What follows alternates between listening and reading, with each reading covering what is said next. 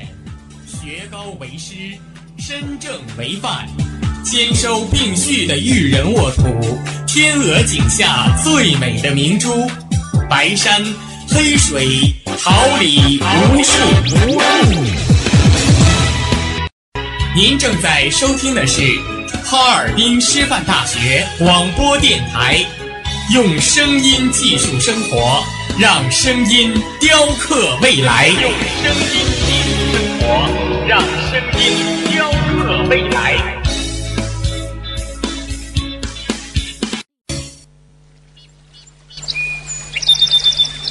每一天，明媚的阳光照耀绽放的微笑，清新的雨水滋蓓蕾。仰望那神峰之巅神奇的奥秘，俯视那细小萌芽最初的美丽。把快乐握在手心，摇晃出绚丽的梦想，让幸福溢满心口，荡起希望的涟漪。调频七十六点二兆赫，哈尔滨师范大学广播电台，让声音化作纯白云朵，飘过你我心情的天空。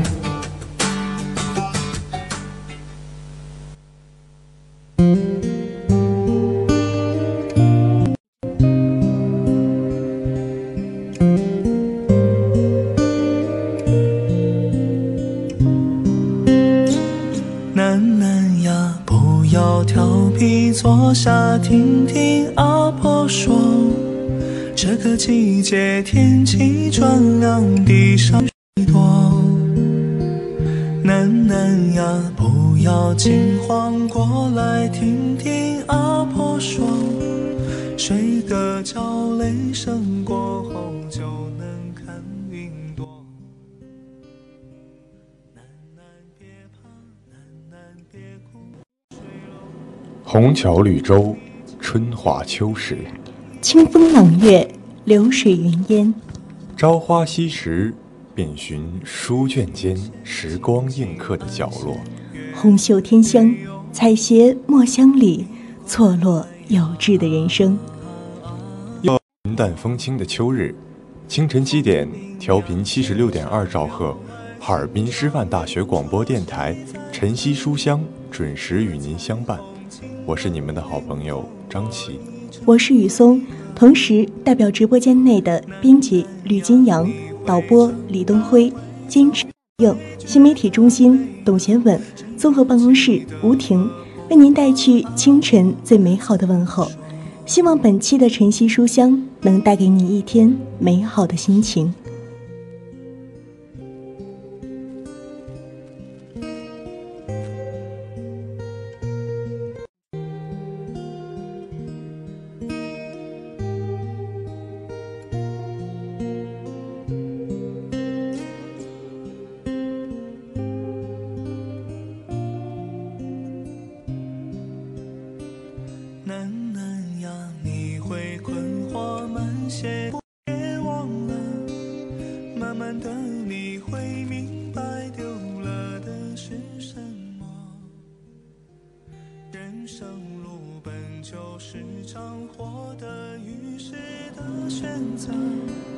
指尖物语，笔下繁花，书签里谱写最美丽的音符。墨染飞叶，情意千行，诗句朗朗，演奏最动人的乐章。书卷间的一期一会，愿你能读懂他字里行间的欣喜悲欢。愿你站在这里，等待与你在这书香漫漫的回廊里相遇。用知心的笔触与感悟，给你最温暖的陪伴与力量。本期晨曦书香，陪你一同走进白先勇与他的。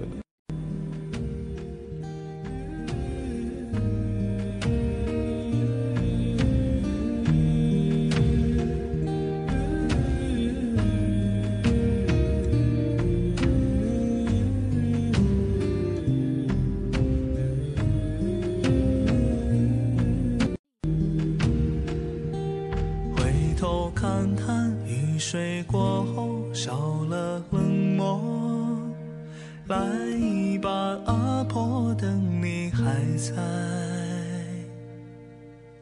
那村落。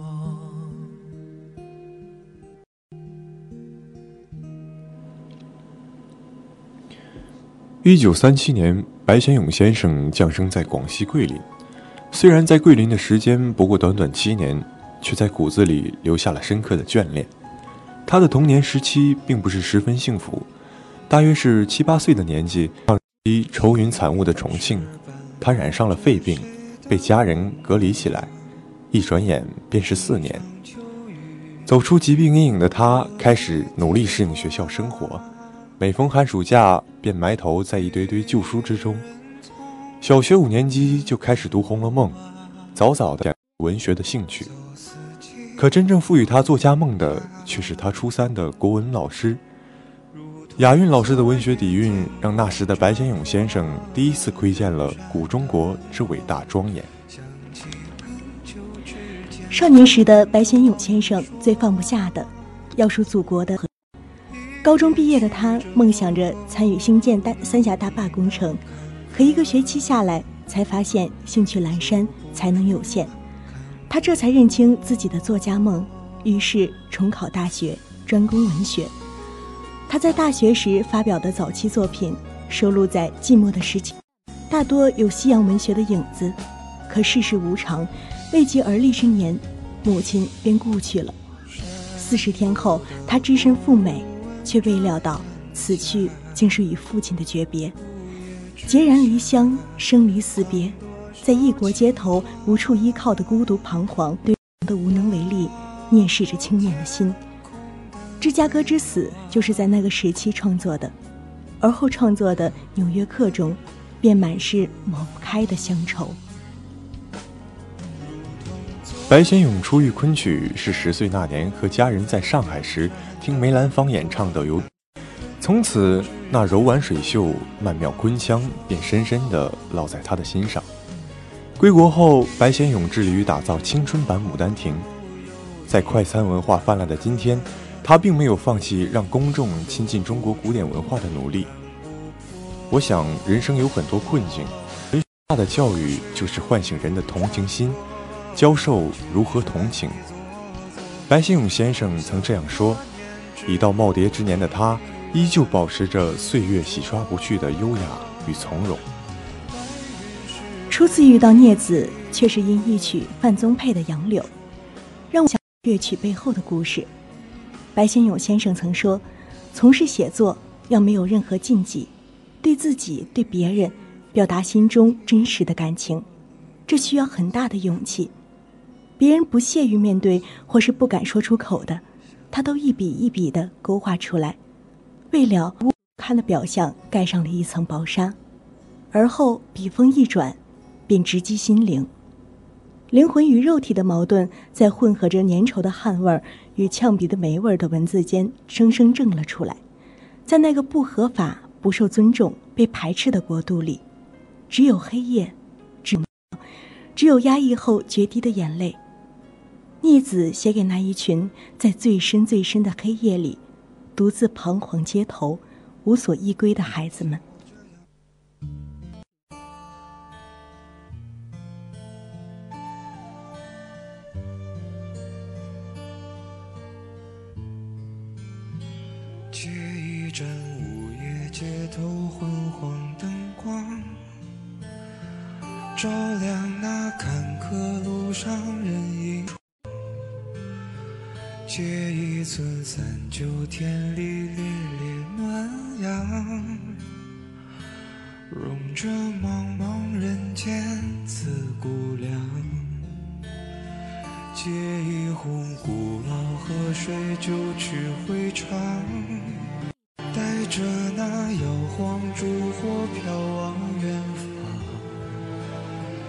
借一段往日旋律，婉转悠扬。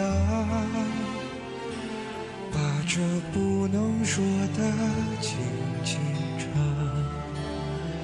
背着离散的人说他爱的不深，背着雨淋湿的人说他不会冷，无边夜色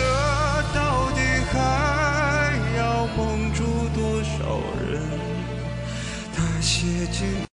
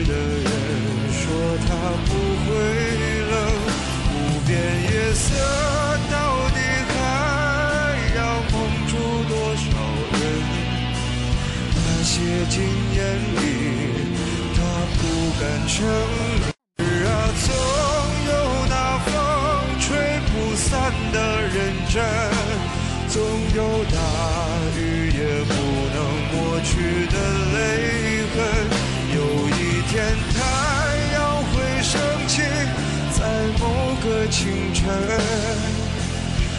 红两个人。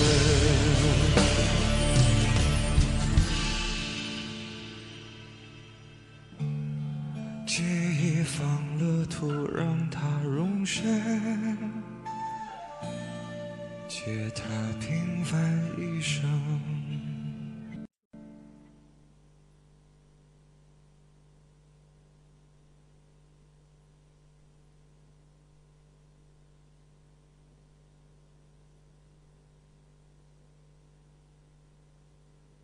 第二套全国中学生广播。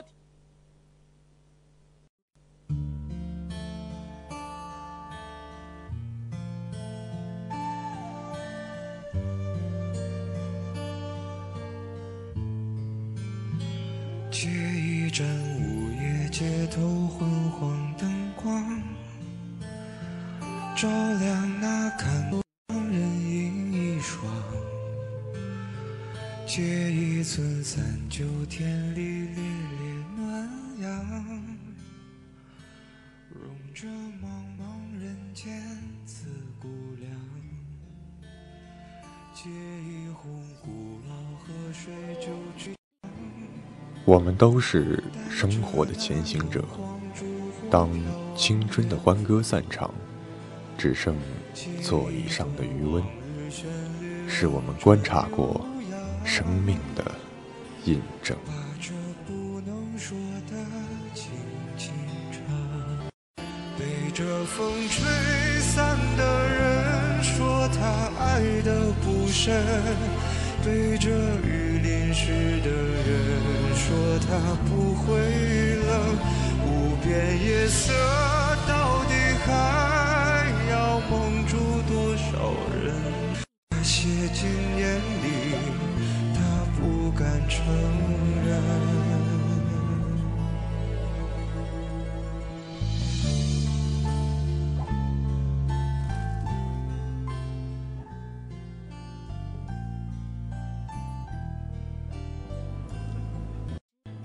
一纸布告，一个明媚的下午，一个支离破碎的家庭，任怎样的笔端都无法详尽刻画出一个父亲震惊与悲愤的内心。李青从家门前那条满是腐烂臭味的死巷里奔逃出来。夜深，身无分文的他闯入了那个发生过些许像《聊斋传奇》般故事的新公园，带着畏惧、好奇和惴惴然的兴奋，他穿过了漆黑的森林，在五月昏红的月光下，他看着莲花池畔那些旋转着的黑影，昏睡过，离开了家，连睡意。都是冰冷的。这是一个圈子，裹挟着那些不为人知的爱与欲，在黑夜的夹缝里闪烁、逃窜又肆虐的绽放。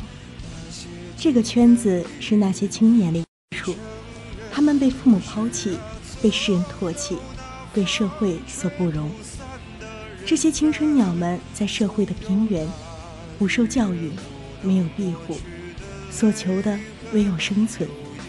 相较于其他同龄人，那沐浴在爱、梦想与希望的，只有骨血里的动物的本能叫他们活下去。他们麻木了思想，淡漠了记忆，只能按照生存的规则去出卖肉体。搞艺术的人爱他们身上那种野性的美，可他们是不自由的，他们被钱操控着，被他们也想从那堕落的囚笼里逃出来。就算是低微的像地面上的埃尘，也有心存偏执的权利。他们无法选择自己的父母是谁，无法决定自己出生与否。一到这世上，便要背负着一切走下去。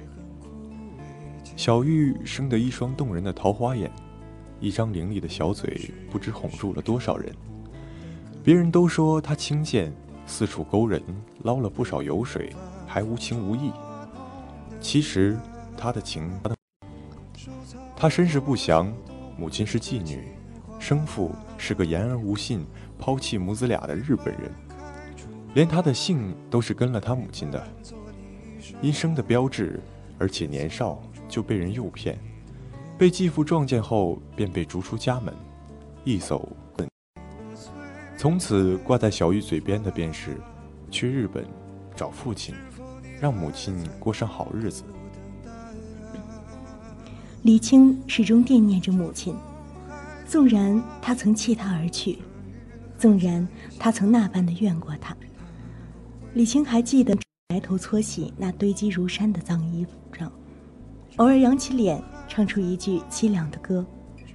李青还记得母亲在父亲的藤鞭子下那双瞪得要跳跳出来的眼睛和雪白的背上。那青红的、浮肿起来的冰痕，李青也记得母亲歌舞团唱歌，脸上洋溢着他从未见过的笑颜。五年前，母亲离开了家，自以为逃出了囚笼，可外面的日子又怎是好过的？舞台的灯光下，厚厚的脂粉遮得住吃力的倦容，却无法掩盖眼的仓皇。李青竟觉得和母亲有些同病相怜，一样的在逃亡、流浪、追寻，最后会否也同母亲一般，染了一身的毒，躺在满是臭汗的棉被里等死？里的老人都记得，曾经那满池的红莲开得正好。奎龙说，那年他摘下一朵红莲，放在阿凤的掌心上。他捧着那红莲，像是捧着一团火。阿凤是个野凤凰，没有家，父母不详，连姓也。他脾气古怪，总是一副目中无人的样子，却爱哭。一个人双手抱头，面伏在膝上，哭得无比哀痛。别人问起，他说要把血里的毒哭干净。阿凤生得甚是奇特，一张倒三角脸。貌纠结在一起，炯炯的双眸像是两团黑火在挣扎着蹦跳，下巴翘起来又短又尖。懂相的人说，他从未见过哪个孩子生得这么薄、这么贱，还带着这么多凶煞。这般想，竟让人无端的感。老园丁郭老说：“这些青春鸟，不动情则已，一动起情来，就要大祸降临了。”阿凤的身上纹着异兽，除了凤凰和麒麟，还有胸膛上那条独角龙。龙子对阿凤，可他的爱像团火，就要把阿凤烧成灰了。你到底要我什么？我要你那颗心，但我生来就没有那颗东西。你没有，我这颗给你。我一身的肮脏，一身的毒，你要来做什么？一身的肮脏，一身的毒，我用眼泪替你洗掉。那年除夕夜，阿凤笑着和傅爷爷告别。有人在找我呢，我要趁着大年夜，把我和他之间的账了一了。那一晚，阿凤走了，血泊之中，他在龙子的怀里望着龙子，一双眼疼得发跳，却还露着歉意和无奈。龙子杀了阿凤后便疯掉了，案子也登上了报纸。他父亲要他走，不要再相见。你这一去，我再试一天，你不许回来。终于，父亲走了，他回来了，连父亲葬在了哪里都要去问一个陌生的孩子。在父亲的葬礼上，连他的位置都没有。他恨，他怨，他不解。父亲连最后一面都不愿见我吗？不，不是不愿，是不忍。他要他隐姓埋名，要他忍气吞声，要他自生自灭。他就是要抹去他的容貌与姓名，没有人知道他在哪儿，也没有人知道他是谁。而所有的唾弃指责，都由他这个父亲来承受。这是作为一个父亲唯一能做的，也是最后能做的。他想念，他心疼儿子，他知道把囚笼里的鸟放出去有多险恶，可他别无选择。如果让他是保护你的唯一办法，那就走吧，哪怕代价是你恨我一辈子。青春稍纵即逝，在愈陷愈深的安乐窝里，他们缠了一身的情丝，粘了一身的泥泞。有人丢了命。失了心，但凡事都有个期限。摆在他们面前的路，要么堕落致死，要么振翅高飞。后来，一直做着樱花梦的小玉，当真在日本的港口跳了船，上了岸。好心的老板为他寻了一份正，他一边攒钱，一边找他的父亲。李青也去当了酒保，领着可观的薪水。在大龙洞租了间房子，生活渐渐步入正轨，却终究没再回家看一眼。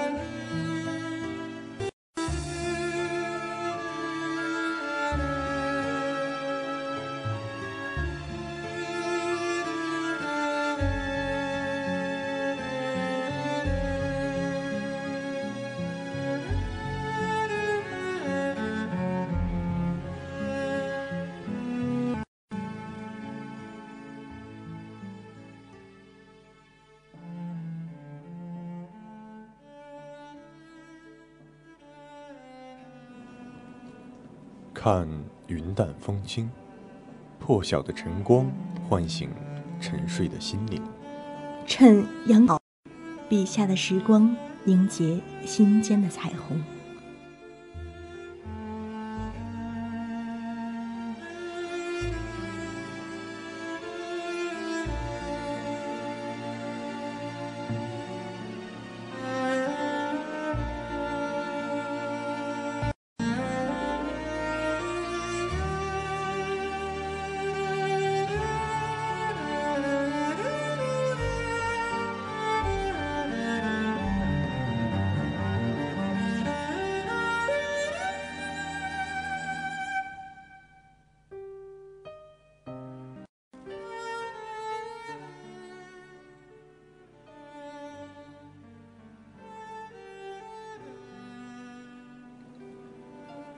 书中对于父亲的描写总是令人揪心的。站在儿子的角度，书中那三位父亲，李清的父亲，龙子爷爷，他们的形象可以说是严厉、不近人情，甚至是残忍。他们将犯了大忌的儿子赶出家门，再不相见。可儿子对父亲就不残忍了吗？他们有着父亲年轻时的英姿，他们都曾是父亲的骄傲，父亲的。他们给父亲编织了一个梦，一个空梦，一个如幽灵般跟了一辈子的噩梦。李青将父亲一个人留在了残破阴冷的老屋，让他和小儿子以及妻子的灵位一起在摇晃的藤椅上慢慢老去。德高望重，却因自己的儿子再也抬不起头。傅爷爷的儿子选择在父亲的生日那天饮弹自尽，从此他的生日便是儿子的忌日。也许很少有孩子能懂得父亲的泪水，也有孩子愿意听父亲的倾诉。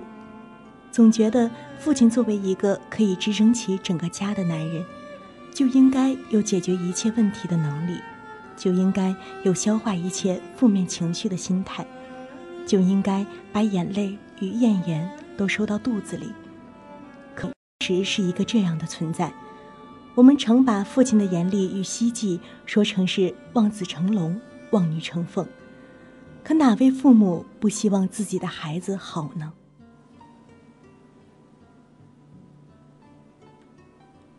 公园里的那些老人们，那些少年头，曾是青春医院摄影师的郭老。万年青电影公司的老总盛公，还有那些无数次施予援手的郭老爷子，他们膝下无子，在他们的心里，那些无所依托的青春鸟们就是他们的孩子。他们对这些物，不仅仅是疼爱照顾，还有怜惜。他们用自己的钱财与人脉，去拯救那些顽固不化、染了一身毒，或是身有残疾的少年。他们不忍看到那些孩子们在最美好的年纪便葬送了自己的前途。那些少年的青春是堕落的，是不堪的，却又那般热烈，那般残忍。他们拼了命的在不幸中捕捉温暖，在绝望里抓住希望。那是两两相惜的温暖，那是在寻得一生之地的希望。幸好，这些故事的悲情中总是掺着些许温情。幸好，就算是毫无依托，他们还可以在最深的夜里，向同样遭遇的人倾吐些许心声。幸好，仍有最单纯的真情存在。我们最亲的父母是留给我们去珍惜的，而不是用来伤害的。无论我们是怎样的孩子。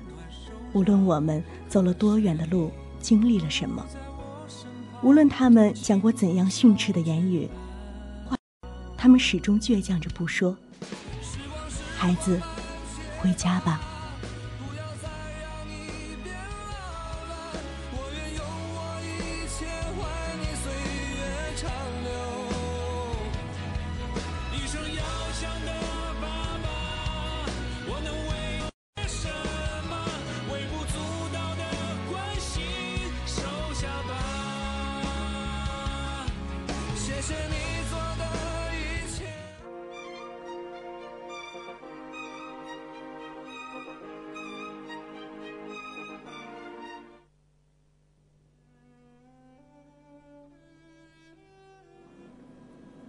的曼妙时光，丽日凌空的喧嚣午后，华灯初上的临街傍晚，总有那样一本好书让你流连，总有那样一种情节让你驻足，总有一个故事等待着你去收获。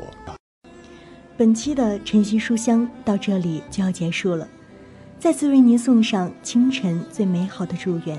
也感谢编辑吕金阳、导播李东辉、监制王莹莹、新媒体中心董贤稳、综合办公室吴婷的陪伴。下周同一时间不散，再见。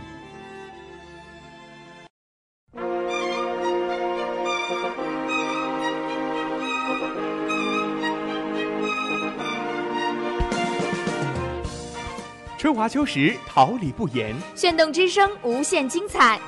FM 七十六点二。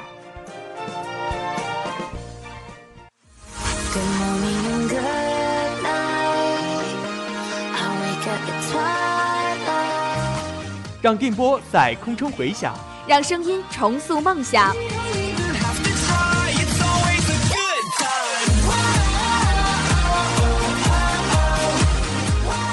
在青春的旅途上，用电波打破沉寂；在年少的岁月里，让声音尘封迷茫。我的快乐源泉，我的青春宣言。